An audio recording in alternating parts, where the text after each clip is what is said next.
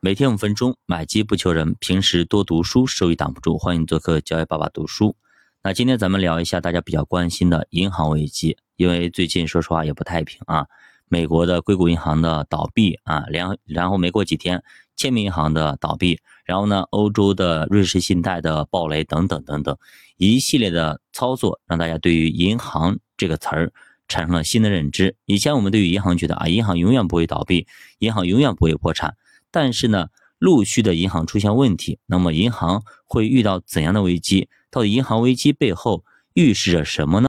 那么咱们以国家的银行其实倒闭的不多啊，但是国外其实倒闭的特别多，暴雷的也特别多，所以银行危机还是非常的严重的啊。那么笼罩资本主义世界的是在二零零八年的时候是典型的银行危机，而且银行危机对于富国还是穷国。全都不会手下留情，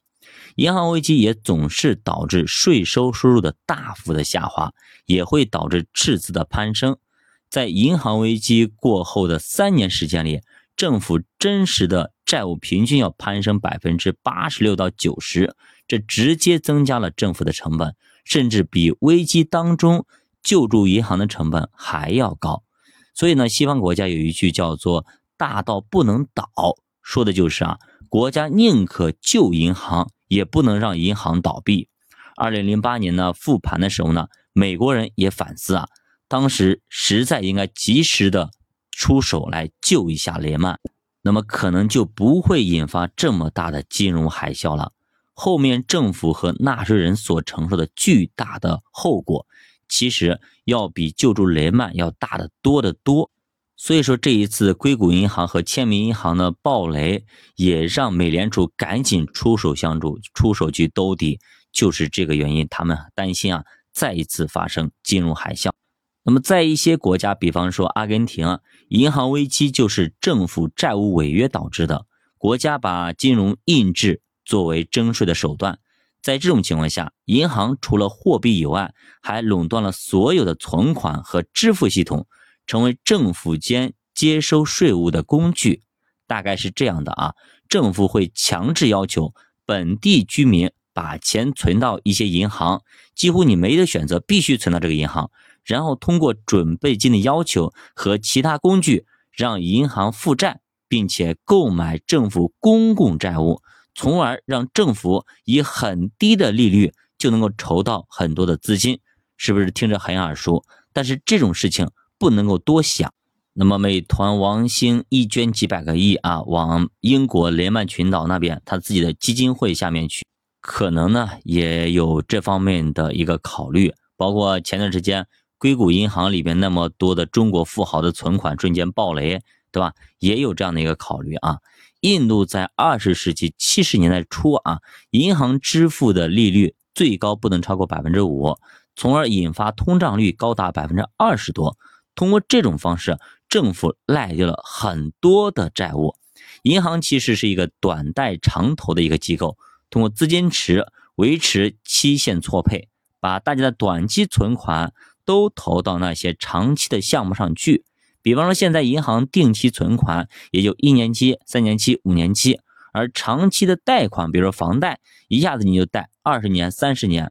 那这个期限的错配就需要现金流的管理。风险也恰恰在于此，你贷款放出去了，一时半会儿你还收不回来。如果短期存款中断了，或者大家都来取钱了，那么就会造成银行的挤兑，而爆发严重的金融危机。那么金融危机一旦发生，又会影响大家的信心，从而反过来造成更多银行的挤兑，进入一个恶性循环当中。银行平常觉得很有流动性的一些资产，一旦遇到危机，可能也不再具有流动性。比方说，打个比方，一些国债在行情好的时候，它随时都能够拿出去卖；但是如果遇到危机时刻，那么也有可能完全是卖不出去，无人接盘，最后导致没办法进行兑现，也就是变现不了，这就很尴尬，无法流通。那么一家银行被挤兑，可以通过其他银行调拨资金来化解风险。但是多家银行同时遭到挤兑，那么相互保险制度也就消失了，二零零七年次贷危机就是这样子，银行体系当中广泛持有大量的有问题的按揭贷款，几乎波及所有的银行。一般银行危机之后呢，往往会带来巨大的经济损失，产出下滑，财富缩水，银行贷款萎缩，然后周而复始，也会伴随着其他的危机，比方说汇率危机。以及国内债务危机、国外债务危机等等，严重的通货膨胀等等等等，这些都会跟银行危机同步的发生。那这个时候，所有的资产、所有的机构都出现了问题，那这个时候就不存在相互帮忙了。说你家有危机，我来救你，因为各家都着火了，那只能够自己去各自。各扫门前雪，自己救自家的火啊！这个时候你就什么所谓的啊，什么保险机制啦，什么等等也好啊，全部都一塌糊涂了。什么保险保你银行，银行都出问题了，保险公司也出问题了，也失火了。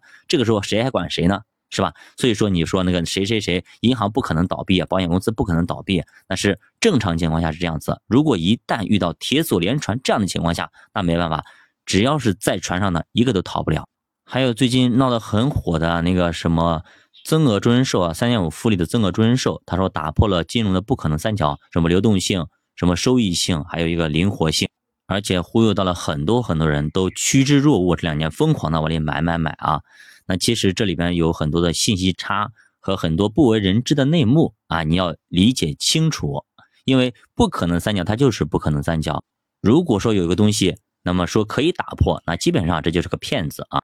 他跟你说的是三十年、四十年以后、五十年以后的这个情况，但是那个时候它还存在吗？它如果不存在怎么办？他说不可能，合同在那里。我告诉你，我们刚刚聊了啊，到时候那么什么东西、什么文件，那是正常情况下是这样子。那如果不正常情况下，那么可能就覆水难收，一塌糊涂，啥也没有。如果这家公司都烧没了，啥都没了，他拿什么还你？他拿什么来对付你？然后他会给你什么什么所谓的什么机制什么等等等等这些东西，到时候各家公司全都出着火了，那么所有的东西都在烧火，那么如果全部都烧完了，那啥都没了，那拿什么来给你呢？所以呢，你不学习这个世界有一万种方法来收割你的财富，你不在这个地方亏钱，你会在另外一个地方会亏钱的。而且很多时候是我们认为的，别人讲的跟你认为的是不一样的，期限错配的。别人就想让你这样认为，其实你认为的是错的。比方说三点五，你就认为我投进一百万，按照三点五复利这样复利下去，结果你放了五年去拿，发现哎，本金还回不来，就别说利息了。你刚放进一百万，结果你你第二天去拿，或者过一个几天去拿，一个月以后去拿，你发现哎里边只剩三十万，那你的七十万去哪呢？你有没有问过这个问题呢？